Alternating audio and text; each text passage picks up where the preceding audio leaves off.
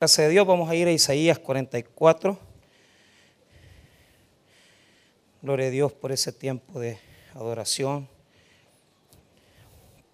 Y hoy no, hoy voy a reflexionar, vamos a reflexionar en este texto, Isaías 44, 9. Cuando lo tenga, el favor de ponerse en pie. Por favor. Isaías 44, 9 en adelante. Vamos a leer un par de versículos y vamos a tratar de, sacar algunas cosas de ahí. Isaías 44, 9. Esta, esta, es una burla, así, es una burla. El, micrófono como que no está bien, bien modulado. Si me ayudan, así no, no tengo que forzar mucho más la garganta. Muy bien, esta, se, le, se, le ha, se, le, ha, llamado la, la, burla o la sátira en contra de la idolatría. No, la verdad que no tiene que ver con el hecho de tanto de no ser idólatras, sino que tiene que ver más con cómo el profeta quiere hacer sentir mal a los que adoran imágenes, a los que adoran a los dioses babilónicos. Entonces el profeta va a hacer unos análisis que a, mí esto lo saqué en mi lectura personal. Eh, Isaías, no me quedó bien el micrófono todavía. Isaías para mí es, eh, ¿cómo se llama? Eh, yo creo que en la vida de un creyente nunca se tiene que dejar de leer los libros de los profetas mayores. Y eso involucra a Isaías, Jeremías, Ezequiel. ¿Verdad? si usted tiene tiempo de irlo leyendo diariamente, a la par de los proverbios, eh, usted saca mucho de ahí. Entonces, yo nunca he dejado de leer Isaías y por más que lo leo, siempre, ¿verdad? Eh, eh, aprendo un poco más. Así que esto lo saqué de mi lectura diaria de esta semana y quiero compartírselos. Isaías 44, 9. La palabra de Dios dice así: Los formadores de imágenes de talla, todos ellos son vanidad y lo más precioso de ellos para nada es útil y ellos mismos son testigos para su confusión, de que los ídolos no ven ni entienden. Oremos. Padre, te pedimos tu bendición para la predicación de esta noche. Oramos, bendito Señor, que puedas hablar a nuestros corazones, que nos hagas entender cuál es la manifestación de tu Espíritu para esta tarde, para esta noche, para sacar de ella la mejor enseñanza para nuestras vidas. Te pedimos que nos hables al corazón, que ministres cada una de nuestras vidas. En el nombre de Jesús. Amén y amén. Pueden tomar asiento.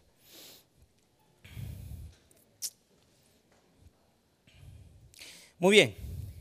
Eh, voy a hacer una, cuestión, un énfasis un poco teológico, primero rápido, ¿verdad? No es para estar tampoco tanto tiempo. La, idolatría eh, en el pueblo de Israel es algo con lo cual Dios bregó con ellos todo el tiempo y todos los siglos que ellos eh, vivieron, ¿verdad? En el Antiguo Testamento. Estoy hablando que comenzamos a ver ya eh, razones de idolatría en el sentido de la entrada de este pueblo a la tierra prometida. ¿Por qué?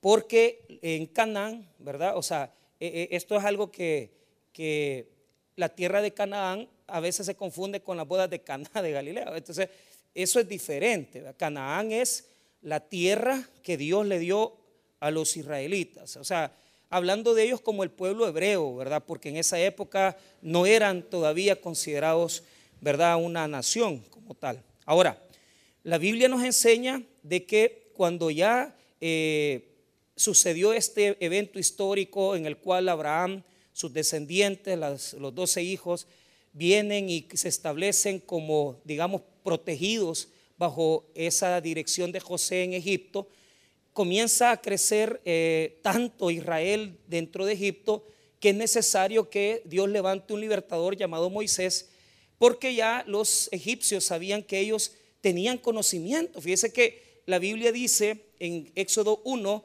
que prácticamente vio que ese pueblo proliferaba. Faraón vio que ese pueblo era un pueblo fuerte, más fuerte que ellos. Entonces, el objeto de Faraón fue esclavizarlos, tenerlos ocupados, haciendo ladrillos para que ellos no pensaran. Y esto es algo interesante porque eh, algunos aquí eh, eh, perdemos muchas cosas espirituales porque no nos, no nos dedicamos a lo que Dios quiere en nuestra vida. Y ahí lo vemos en Faraón, ocupando a, Israel en hacer ladrillos para que ellos no, no piensen y no se den cuenta que son grandes.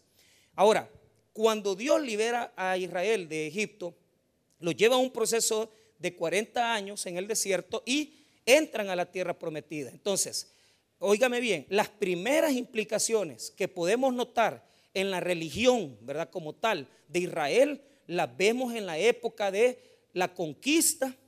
Eso abarca el libro de Josué, jueces, los libros históricos, ¿verdad? De Samuel, de Reyes, crónicas de los reyes. O sea, toda esa época era una idolatría tan bárbara que ellos, hermanos, se perdían, de, se desviaban en, eso. Ahora, vaya, le voy a explicar cuál fue el origen, porque ese es el punto. O sea, en qué momento ellos se desviaron. Bueno, se desviaron cuando entraron a la tierra prometida. ¿Por qué? Y ahí usted lo puede encontrar. No lo voy eso no lo voy a buscar porque eso es de mi cosecha personal, ¿verdad? Está en Josué, principio de jueces. Hay un texto que dice con claridad que de las, de las 12 tribus, ¿verdad?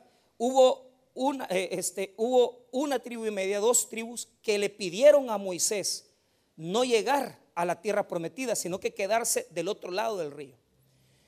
Y ahí está la base por qué se hicieron idólatras, y lo explico. Porque cuando se hicieron, mire bien, cuando se hicieron agricultores, cuando ellos comenzaron a tener tierra, cuando ellos comenzaron a tener propiedades para cultivarlas, se dieron cuenta que si no llovía, no había cosecha.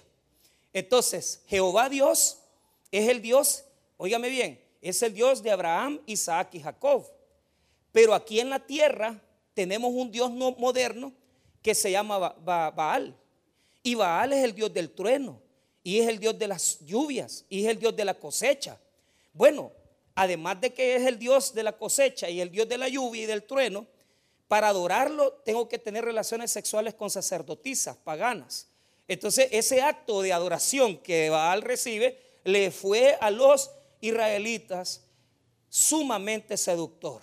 Fue algo, hermano, que los hizo caer inmediatamente. O sea, eh, imagínate, tú vienes de adorar a un Dios que se llama Jehová, se llama Yahvé, eh, eh, el Dios de Abraham, Isaac y Jacob, y de repente te dice, mira, aquí, aquí hay un Dios que se llama Baal, que este aquí resumís todo. Si adoras a este, aquí te ahorras estar adorando a Jehová, porque si adoras a Baal, Él te va a dar la lluvia, te va a dar la cosecha a tu tiempo y te va a bendecir. Ahí, ahí tropezaron ellos en la idolatría. Ahí se perdió Israel. Porque una vez que aceptaron a Baal, y esto eh, lo quiero decir, ¿verdad? De que ellos nunca, mire bien, dejaron de adorar a Jehová. Siempre a la par de Jehová pusieron a Baal pusieron a Marduk, pusieron a Astarte, pusieron a, Moloch, pusieron a los dioses que les podía creer. Y, o sea, si ellos, ellos ponían a Jehová a la par de cualquier otro dios y no les importaba a los judíos. O sea, ellos venían y decían, mira, con tal que llueva, con tal que este Dios de aquí nos den, eh, eh, nos premie, nos bendiga, adoremos a Jehová y adoremos otros dioses. Entonces, Así es como ellos cayeron en eso. Ahora, cuando estamos en Isaías, ya avanzamos bastante en el tiempo. Y aquí estamos viendo algo, porque les voy a explicar una razón, una cosa. Ellos fueron idólatras hasta después de la deportación. El volumen no quedó bien. Este, hasta después de la deportación. En el 585 los deportan a Babilonia y en Babilonia, mire bien, que era una ciudad idólatra totalmente, ellos se olvidan de los dioses paganos y ya no vuelven a adorar a otro Dios más que solo al Señor, a Jehová. Entonces, cuando ellos regresan de los 70 años en Babilonia y reconstruyen Jerusalén, ahí ya no son idólatras. Pero ahí cayeron en otro pecado peor. Y el pecado peor en que cayeron, usted lo ve en los profetas menores. ¿Y, ¿Y cuál fue el pecado que cometieron? que si bien es cierto, ya no tenían otros dioses, pero al Dios el Dios de los cielos y la tierra, no lo amaban con todo su corazón.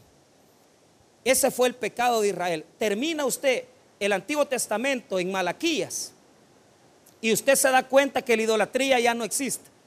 Pero el problema es que ellos no aman al Señor, no aman a Dios. O sea, terminaron peor porque comenzaron siendo idólatras y terminaron sin amar al Señor. O sea, solo con una religión falsa, hipócrita, porque iban a los cultos, iban al templo, hacían las liturgias, hacían, hermanos, los días de, adoración, pero ellos no lo hacían con amor a Dios. Entonces, esa es una breve crónica de la idolatría en Israel.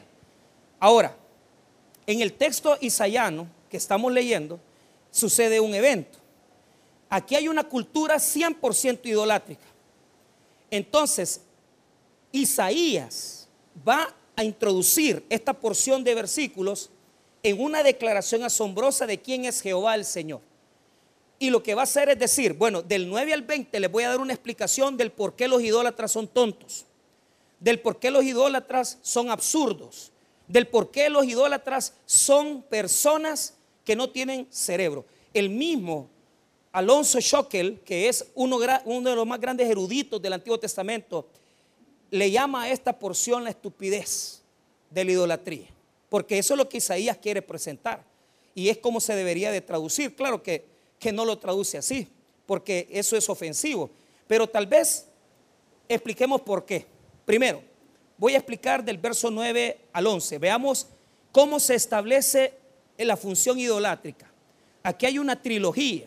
Aquí hay una condición de tres tipos de personas. Primero, está el fabricante de los ídolos. Número dos, está el ídolo. Y número tres, está el adorador de los ídolos. Lo vuelvo a repetir. Son tres los que están metidos en este embrollo. Primero, el que fabrica el ídolo. Dos, el ídolo por sí mismo. Y tres, los seguidores de los ídolos. La palabra clave de los versos 9 al 11, la palabra clave de los versos 9 al 11 es que es nula, es vacía la ayuda de los ídolos. Así se resume del verso 9 al 11, ya lo vamos a leer. Del verso 12 al verso número 13 encontramos la materialidad de los ídolos. O sea, cómo se hacen los ídolos. Y, a lo que Choquel le va a decir la torpeza, ¿verdad? De, los ídolos, porque no tiene nada que ver, pero o sea, el 12 y el 13 es una cosa que uno dice toda la razón. Ahora, del versículo 13 perdón, del versículo 14 hasta el versículo número 17 habla del origen del ídolo, del origen del ídolo. Entonces, divido en tres etapas. Del verso 9 al 11 veamos la trilogía del mercado de la idolatría. del verso 12 al 13 la materialidad del ídolo. Del verso 14 al 17 el origen del ídolo. El origen del ídolo. Muy bien. Saquémosle jugo a estos versículos apasionantes y saquemos para nosotros la mejor de las reflexiones. Primero, hablemos de los que fabrican ídolos. Mira, fabricar ídolos en esa época era lo más maravilloso que podías hacer, porque te ibas a llenar los bolsillos rápidamente. Yo creo, hermano, que una de las cosas que le da de comer a Israel y a México son esas cosas. Mi esposa va a ir a México en dos semanas, va a ir en un viaje de, misiones del tabernáculo. Entonces, yo ya le dije qué es lo que me tiene que traer. Además de traerme unos chiles especiales que hay allá, ¿verdad? Me va a tener que traer unas cosas. Venden de todo. Estampillas de la, de la Virgen de Guadalupe. Venden una cantidad de cosas, de crucifijos. Entonces, eh, hay un negocio entre los que fabrican esas cosas, ¿verdad? Y los que las compran, porque mira, el que la fabrica sabe lo que nos va a explicar el versículo número 9. Esta es, esta es la tontería de la idolatría. ¿Por qué? Porque el que, el que lo fabrica sabe que el ídolo no es nada, ni sabe nada. Y yo quiero que usted note el versículo 9. Mire, ahí dice, los formadores, marque esa palabra, ahí póngale fabricantes, fabricante de imágenes, ahí dice, los formadores de imágenes de talla. Todos ellos son vanidad y lo más precioso de ellos para nada es útil. Y ellos mismos son testigos para su confusión de que los ídolos no ven ni entienden. Entonces, el que fabrica los ídolos sabe que lo que está creando no puede entender ni puede ver, pero aún así lo fabrica, porque hay un interés económico. Pero hay otro, hay otro problema. El fabricante de ídolos sabe también que es inútil. Sabe que es inútil eso. Porque cualquiera que le ponga fe a una imagen está totalmente perdido.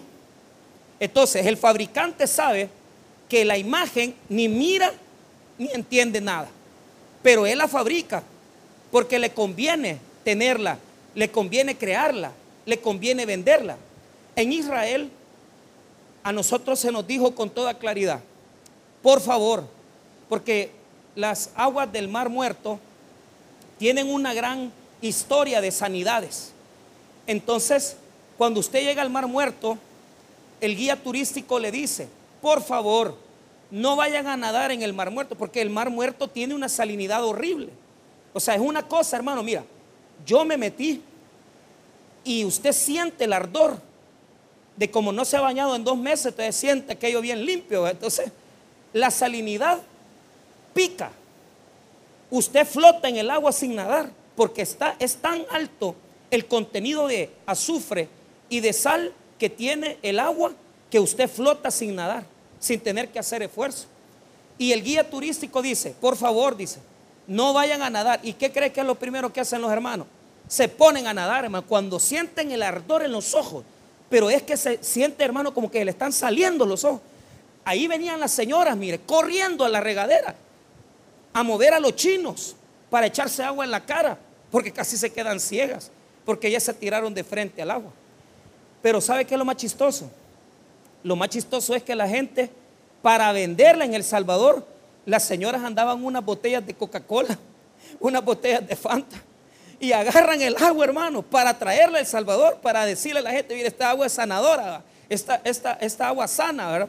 Cuando llegamos al aeropuerto fue lo bonito, porque cuando ya íbamos de regreso para El Salvador, rapidito, ¿verdad?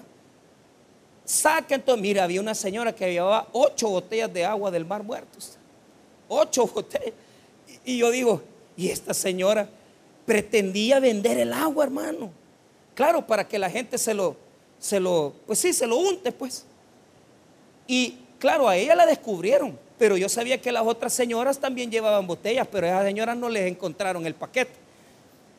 Literalmente, a usted le venden agua del río Jordán. Si usted llega, hermano, a Israel, le venden todo tipo, incluso hasta la tierra. Esta es tierra de, esta es tierra de tierra santa, dice y se lo venden en cuatro dólares, un botecito así de tierra. Mire, hermano, yo aquí lo llenaría y lo comenzaría a vender. ¿Qué va a saber la gente si es tierra de Israel o es tierra del Salvador? Yo, bueno, creería que la tierra del Salvador es más sana que la tierra de Israel, pero bueno, en lo que respecta a la tierra no tiene mucha diferencia.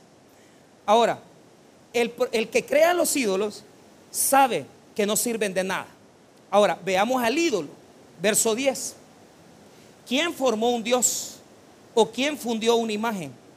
Que para nada es de provecho. Ahí está la imagen. La imagen dice, tampoco soy útil para nada. El, creador de la imagen sabe que es inútil la imagen. El ídolo mismo sabe que es inútil también. Porque mira lo que dice. ¿Quién formó un Dios? Dice, o sea, pero con D pequeña. ¿O quién fundió una imagen que para nada es de provecho? El mismo ídolo sabe que no sirve de nada. Y ahora veamos los seguidores de la idolatría. Versículo 11. He aquí que todos los suyos serán avergonzados, porque los artífices, mismos son hombres. Todos ellos se juntarán, se presentarán, se asombrarán y serán avergonzados a una. Oiga, la palabra clave aquí es que los artífices, artífices son los mismos hombres. ¿Por qué? ¿Por qué el ídolo no sirve? Porque un hombre lo creó hombre. Porque un ser humano lo hizo. No puede ser Dios una imagen. Porque la imagen es creada por un ser humano. Y por lo tanto descalifica. Y dice que todos esos seguidores de imágenes serán avergonzados. Porque Dios los va a convocar. Y les va a pedir explicación de lo que han hecho. Y este versículo 11, ¿por qué serán avergonzados? Porque serán confrontados con la verdad. Pero también cuando usted está metido en un problema, cuando usted está metido en una crisis, cuando usted está metido en una, en una situación difícil, también el ídolo lo deja avergonzado. El ídolo no le va a ayudar en nada. El ídolo no lo va a sacar de los problemas. Yo, he ido a todos los hospitales, la gran mayoría. Y, y, y en una buena cantidad siempre hay una capilla. Pero nunca hay una, o sea, la capilla siempre es lo mismo. Hay imágenes y la gente que, está ahí, claro, o sea, ellos llegan, se sientan. Entonces, me contaba una hermana que Dios le hizo un gran milagro, un gran favor. Pero ella se sentía tan agradecida y ella vive cerca de la, de la, de, de una de estas iglesias muy tradicionales católicas en Santa Tecla. Y me dice, pastor, me dice, ¿cree que es malo lo que yo hice? Que yo sentí tanto agradecimiento que yo fui a la capilla y yo me hinqué a darle gracias. Mira, le digo yo, la verdad que hincarte a dar gracias a Dios, aunque tengas una imagen ahí, eso no, no es relevante, le digo. El problema es adorar las imágenes. El problema es adorar eso. Y cuando yo he llegado a los hospitales, siempre yo veo eso. La gente se mete a la capilla, pero a mí ya me ha tocado lo mismo en, el hospital ginecológico cuando estaban sacando, eh, haciéndole legrado a mi esposa la última vez, yo me fui en cara ahí. Y claro, yo tenía una imagen, cualquiera podría haber dicho, este le está adorando a la Virgen. No, yo estaba orando, yo estaba orando al Señor. Pero yo me sentía tan, pero tan quebrantado, me sentía tan desesperado, que yo me tuve que hincar, hermano. Porque imagínese estar pasando por esa, esa situación de que le digan, perdiste el bebé, estás pagando para que le saquen el feto a tu, esposa, ella está quebrantada, vos sabés que cuando le terminen de hacer todo el procedimiento, tú tenés que irle a dar palabras y como si vos también estás quebrantado. Yo me hinqué, pero Dios sabía que yo no estaba adorando esa imagen, yo estaba adorando al Dios poderoso. ¿Por qué? Porque ninguna imagen te va a sacar de un quebrantamiento, ninguna imagen te va a sacar de tus problemas. ¿Por qué? Porque un hombre la creó. Pero al Dios Todopoderoso nadie lo creó. Él es eterno, Dios omnipotente. Él sí te va a sacar de tus problemas. Él sí te va a sacar de tus necesidades. Ahora, veamos la segunda parte, la materialidad del ídolo. Y aquí nos va a poner dos imágenes. La imagen del herrero y la imagen del, del que maneja la madera. Primero, en la imagen del herrero, lo que quiere hacer Isaías es burlarse del herrero. Porque el herrero primero va a tomar una tenaza para trabajar el, metal, la va a poner en el fuego, le va a comenzar a pegar y darle y darle y martillarla. Y le va a aplicar fuerza para que quede la imagen como él la quiere dejar. Y se esfuerza tanto, se esfuerza tanto que ni toma agua, ni come. Cuando termina de crear la imagen, ni ha comido ni ha bebido. Pero ¿cuál es el problema? Se esfuerza para nada porque se ha esforzado tanto para poder hacerle y darle forma al metal y se ha dejado de tomar agua y ha dejado de comer, pero la imagen no sirve de nada. Mire el verso 12. El herrero toma la tenaza, trabaja en las ascuas. Primero la tenaza, lo mete al fuego después. Le da forma con los martillos y trabaja en ello con la fuerza de su brazo. Luego tiene hambre y le faltan las fuerzas no bebe agua y se desmaya. O sea, ¿cómo te vas a desmayar? ¿Cómo vas a dejar de comer? ¿Cómo vas a dejar de beber por estar haciendo algo a la pura fuerza? Si no sirve de nada el ídolo. Por lo tanto, lo que está diciendo Isaías, estás perdiendo el tiempo. Estás perdiendo el tiempo. Eso no te va a sacar de ningún problema. Eso no te va a sacar absolutamente de ninguna dificultad. Veamos el carpintero. El carpintero es más detallista porque ocupa primero un, diseño, después ocupa un lápiz, después pinta, después de eso le da forma, lo afina, lo modela y le pone cara de hombre. Mire lo que dice el verso 13. El carpintero tiende la regla, ahí está. Ahí, eso quiere decir en hebreo, quiere decir el diseño. Lo señala con almagre, quiere decir una pintura, un, lápiz, ¿verdad? Lo labra con los cepillos, le da figura con compás, lo hace en forma de varón, o sea, lo va modelando. Mire la idea que está ahí. Está modelando, está modelando la imagen, le está dando detalles muy específicos a lo que está creando está dándole y muy, muy específico esa imagen. Quiero que note algo. Cuando comenzamos en el verso 9, hay una palabra clave al final del verso 9. Dice que los ídolos no ven ni entienden. Eso es una cosa que le tiene que quedar en la cabeza. Otra cosa que le tiene que quedar en la cabeza es la imagen del herrero que le pega, que le pega, y la imagen del carpintero que lo detalla, lo modela modélicamente le tiene que quedar en la cabeza. Ya vas a ver por qué. Ok, veamos la ahora de la materialidad, ¿verdad? Eh, ya hablamos, pero quiero que, que note algo. Note la última parte del verso 13.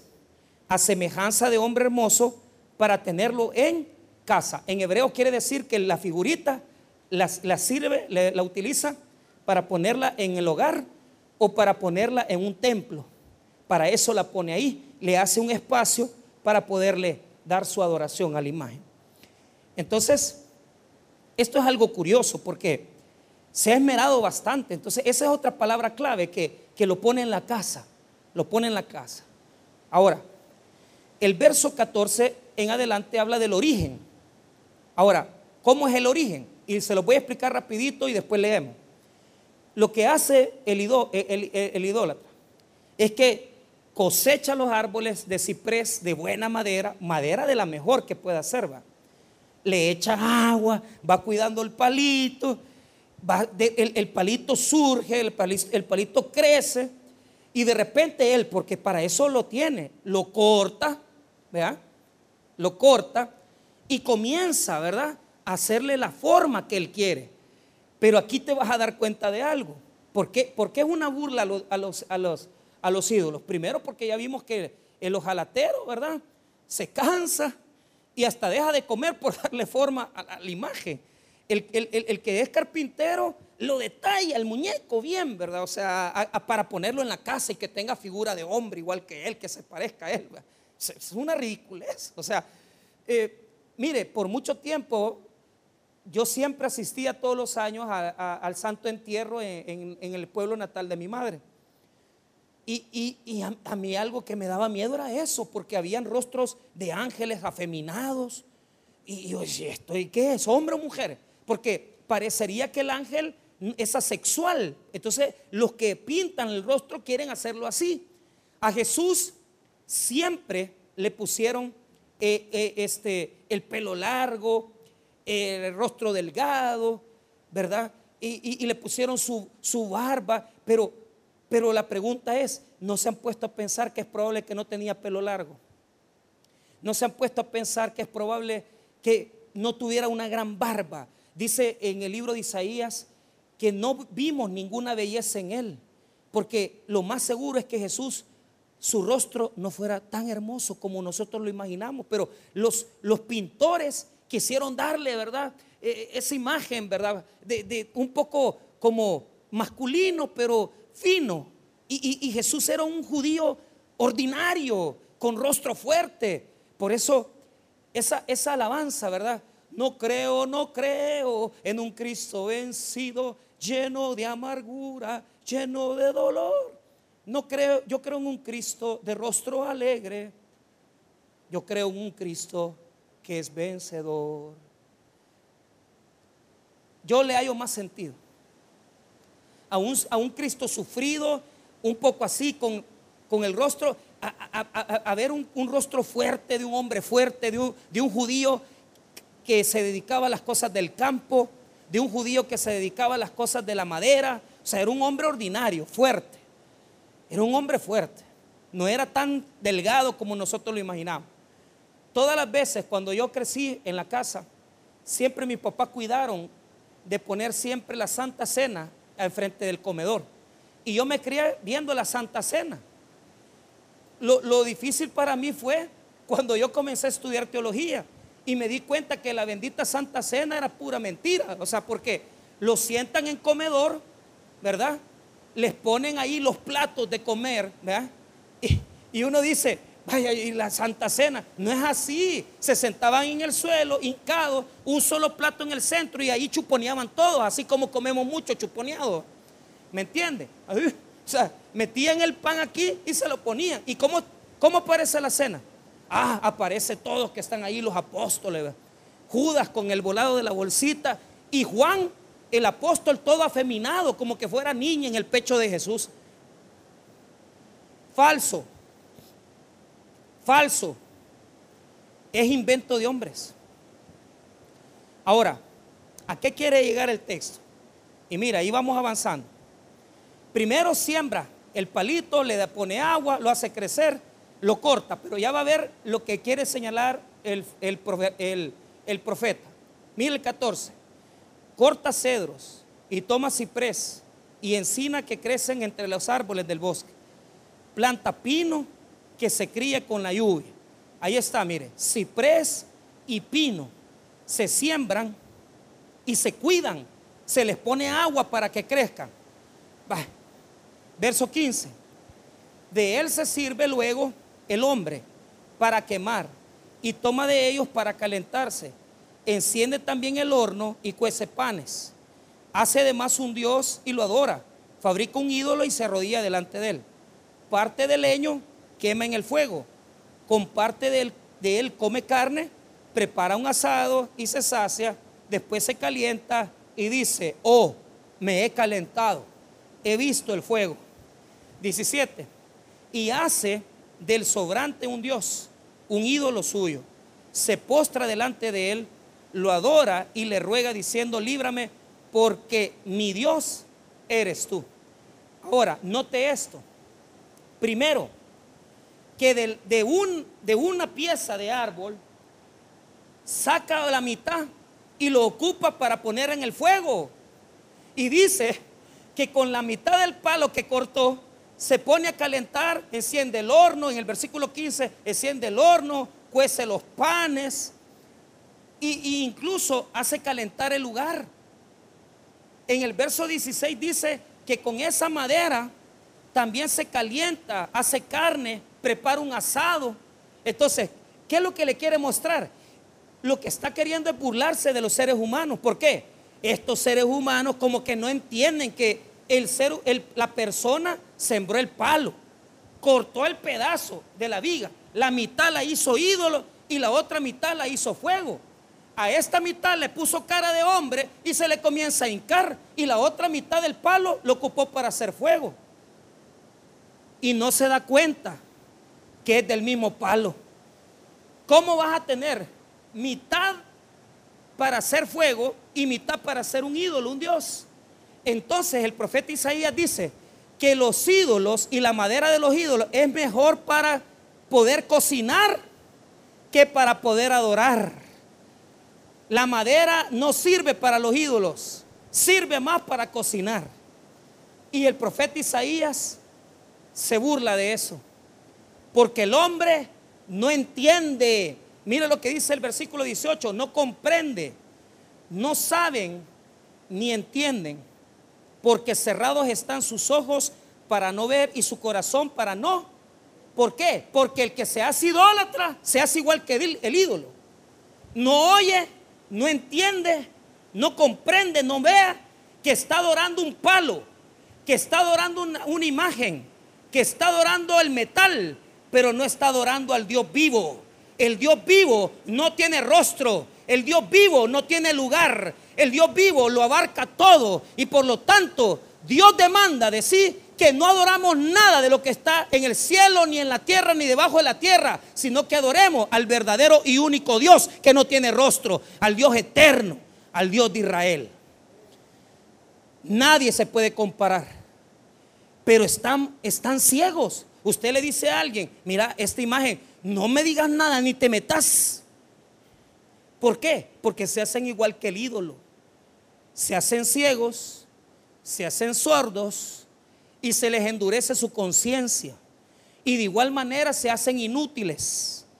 Porque lo que dice Isaías en el verso 18 es eso. Es que no entienden, no comprenden, no saben nada. Los, las imágenes, los ídolos y los que le adoran son iguales. Ahora, note el 19 y 20 que son textos preciosos. No discurre para consigo no tiene sentido ni entendimiento para decir, parte de esto quemé en el fuego y sobre sus brasas cocí pan, hace carne y la comí. Haré del resto de él una abominación, me postraré delante de un tronco de árbol. O sea, al idólatra no le da la mente para decir, esto lo sacaron de un palo, esto lo sacaron de un árbol de ciprés esto lo sacaron de un árbol de cedro. Él no le entiende porque está cegado. Y termina el profeta en el verso 20 con lo peor de todo. De ceniza se alimenta su corazón. ¿Por qué?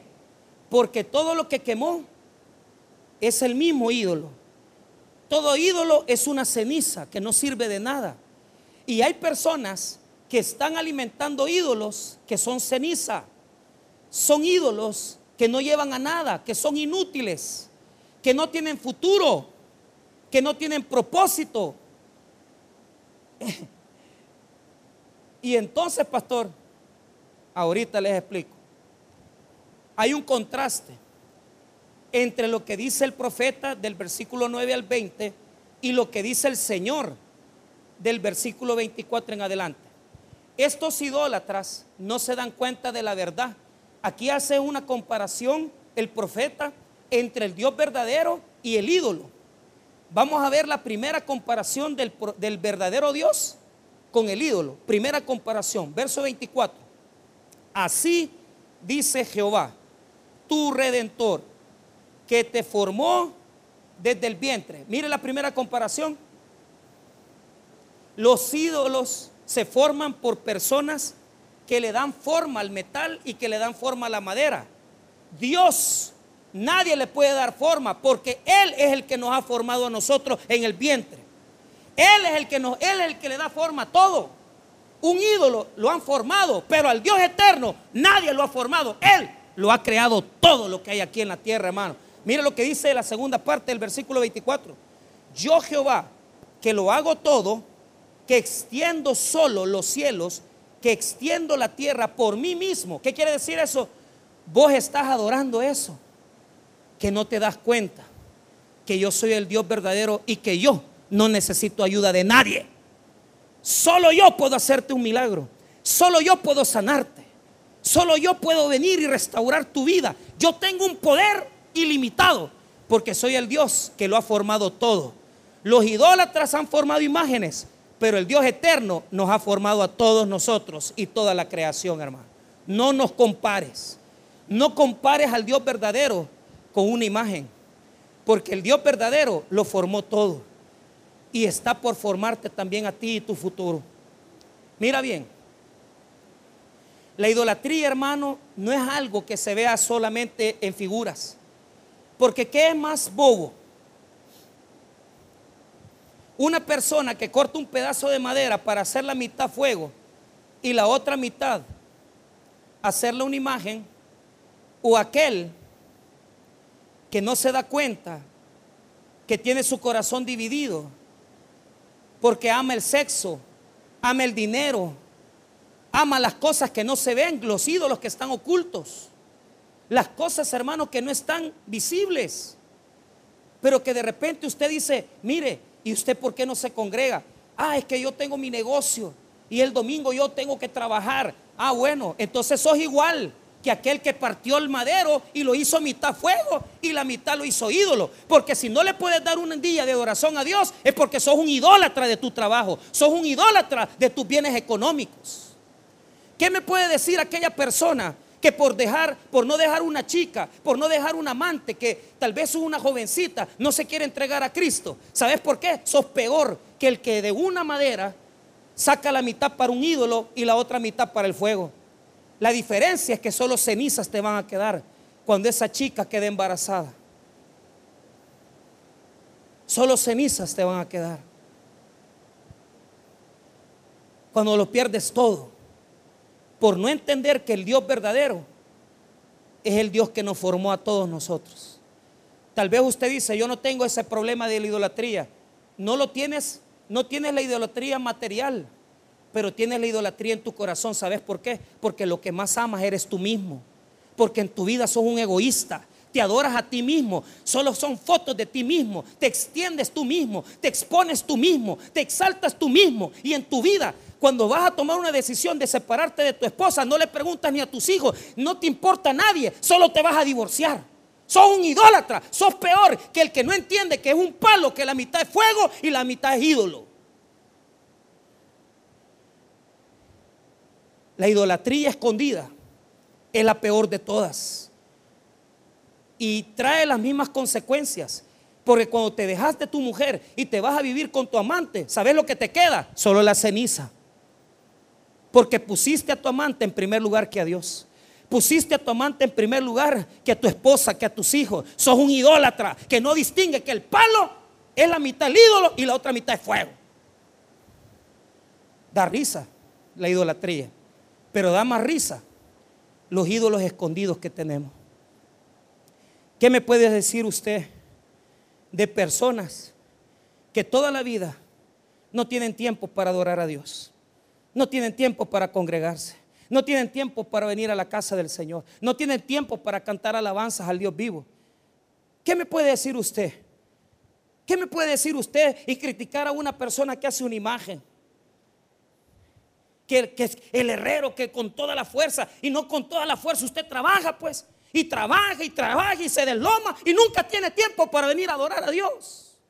¿No estás haciendo un ídolo? Claro que sí, una empresa, un trabajo es un ídolo. Hay personas, hermano, que son como herreros, como, como esos, esos carpinteros que le ponen forma al, muñeco. ¿ah? Porque van, ay que mi hijo, mi hijo va a ir a estudiar, no tiene tiempo para venir al culto, no tiene tiempo para venir a adorar. Vaya pues, sígale dando forma al muñeco, ya va a ver el monstruo que usted va a convertir. Dele carrera, dele inglés, dele toda la formación y no le dé a Cristo y usted ha perdido la carrera.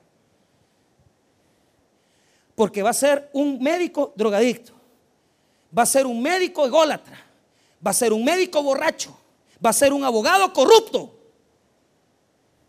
¿Cómo nos esmeramos en darle forma al metal, a la madera?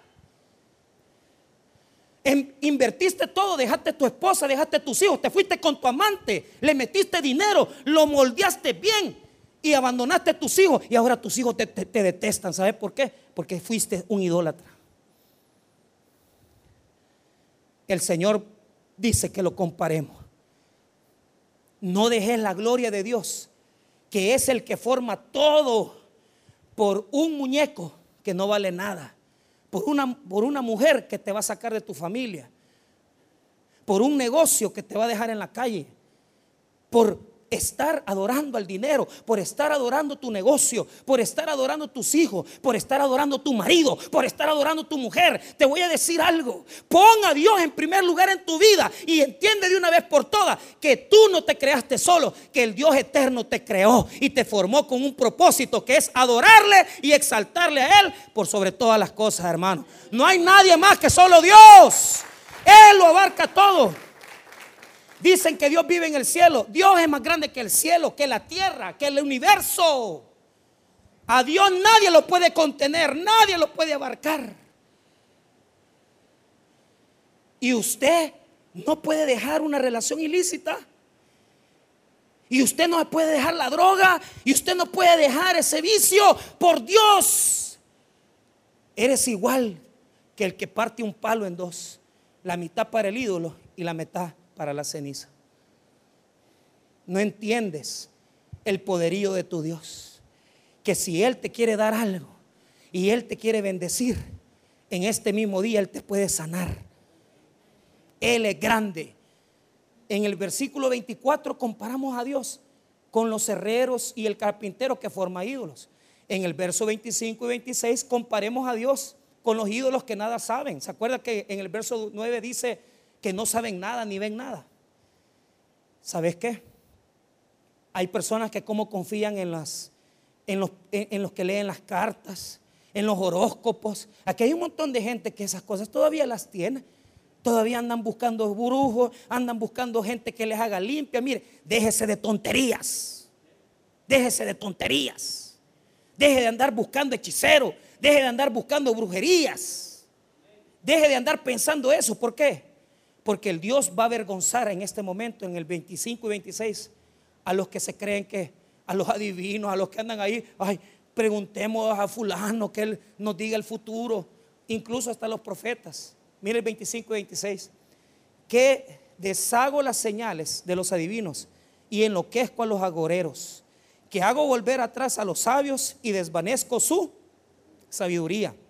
Yo, el que despierta la palabra de su siervo y cumple el consejo de sus mensajeros.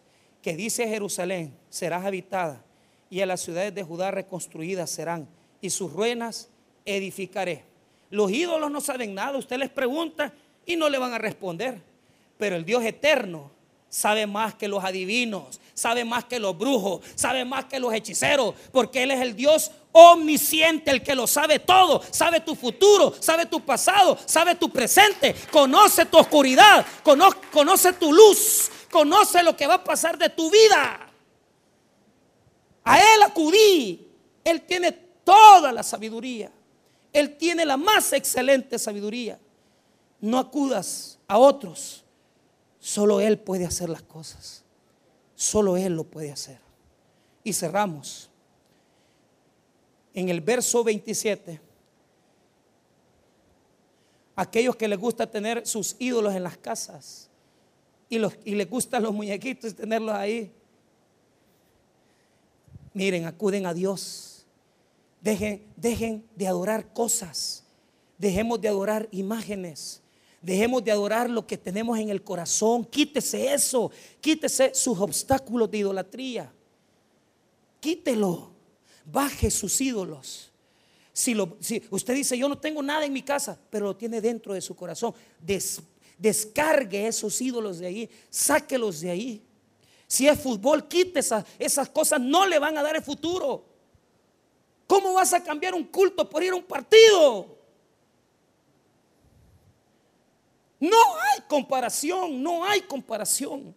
Adorar al rey, adorar al Señor. No hay comparación. Entre venir a aprender de su palabra, no hay comparación. No hay nada que se puede comparar. No hay nada. Ni un negocio. Me querían hacer llegar ahora el viernes que fuera yo a San Salvador a firmar un crédito que me van a dar cuántos miles de dólares. Y la señora y la señorita bien, mire, necesito pastor que se venga. No, señorita, yo no voy, le tengo mi culto hoy. Pero mire el dinero, a mí no me importa. Ahí el martes voy a llegar cuando tenga tiempo. Dios no se mueve de su trono, hermano. Yo no me voy a mover tampoco. Y si es de Dios, todas las cosas vienen a tus manos. Él te las pone, Él te las da. Porque cuando lo honras y lo pones en el primer lugar en tu vida, Él te bendice tremendamente. Pero ¿qué pasa? Vos has cambiado al Dios y has puesto una imagen, has puesto una cosa en tu corazón. Y este Dios eterno no lo puedes contener en, tu casa poniendo una imagen, porque este es el Dios que abre los mares, que parte los mares en dos, porque Él tiene poder en todas partes. Si Él da una orden, Él hermano, da una orden, se cumple. Mire lo que dice el 27, que dice a las profundidades, secaos y tus ríos haré secar. Cuando sacó a Israel de Egipto, partió el mar en dos. Y el río, cuando entró Josué a la tierra prometida, también se detuvo. Y usted, y usted, hermano, y usted cambia a Dios por ir a vender un carro. Y usted cambia a Dios por ir a ver, ¿verdad? Al mar, que voy a, ir al mar porque el domingo tengo que estar todo el día en la playa. Hermanito lindo, no sabes de lo que te estás perdiendo. De venir a exaltar al rey. De venir a exaltar al Dios poderoso que no se compara con ninguna de esas cosas. Y que cuando vos le das el lugar que Él merece, Él también te pone a ti en un lugar excelente. No cambies a Dios por nada. No cambies a Dios por nada. Él es el que hace secar los ríos. Él es el que hace todo. Por lo tanto, Jehová Dios es, número uno, no es el, el ídolo que formaron, es el Dios que lo forma todo. No es el ídolo que no sabe nada, es el ídolo que sabe el presente, el pasado y el futuro del ser humano. No es el ídolo que podés meter en tu casita y estarle dando ahí. No, es el Dios que está en todas partes y que parte los mares en dos y que cuando Él dice este problema lo soluciono, Él abre el mar para tu vida y Él te saca del problema que estás viviendo porque Él es el rey que da la orden desde el cielo. No adores a nada más que al Dios eterno, que no tiene rostro, que no tiene figura.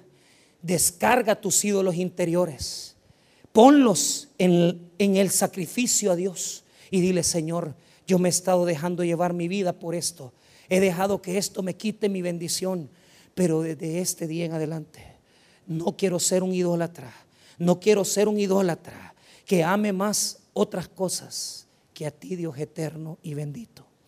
Cierro con la reflexión de uno de los sacerdotes, se llama John Sobrino, un padre jesuita, que es bien sencilla. John Sobrino dice que un ídolo es todo aquello que exige sacrificio. Y a mí me gustó esa, esa, cita, no porque sea bíblica, sino que porque es lo más sencillo de poder esquematizar. ¿Qué es un ídolo en mi vida?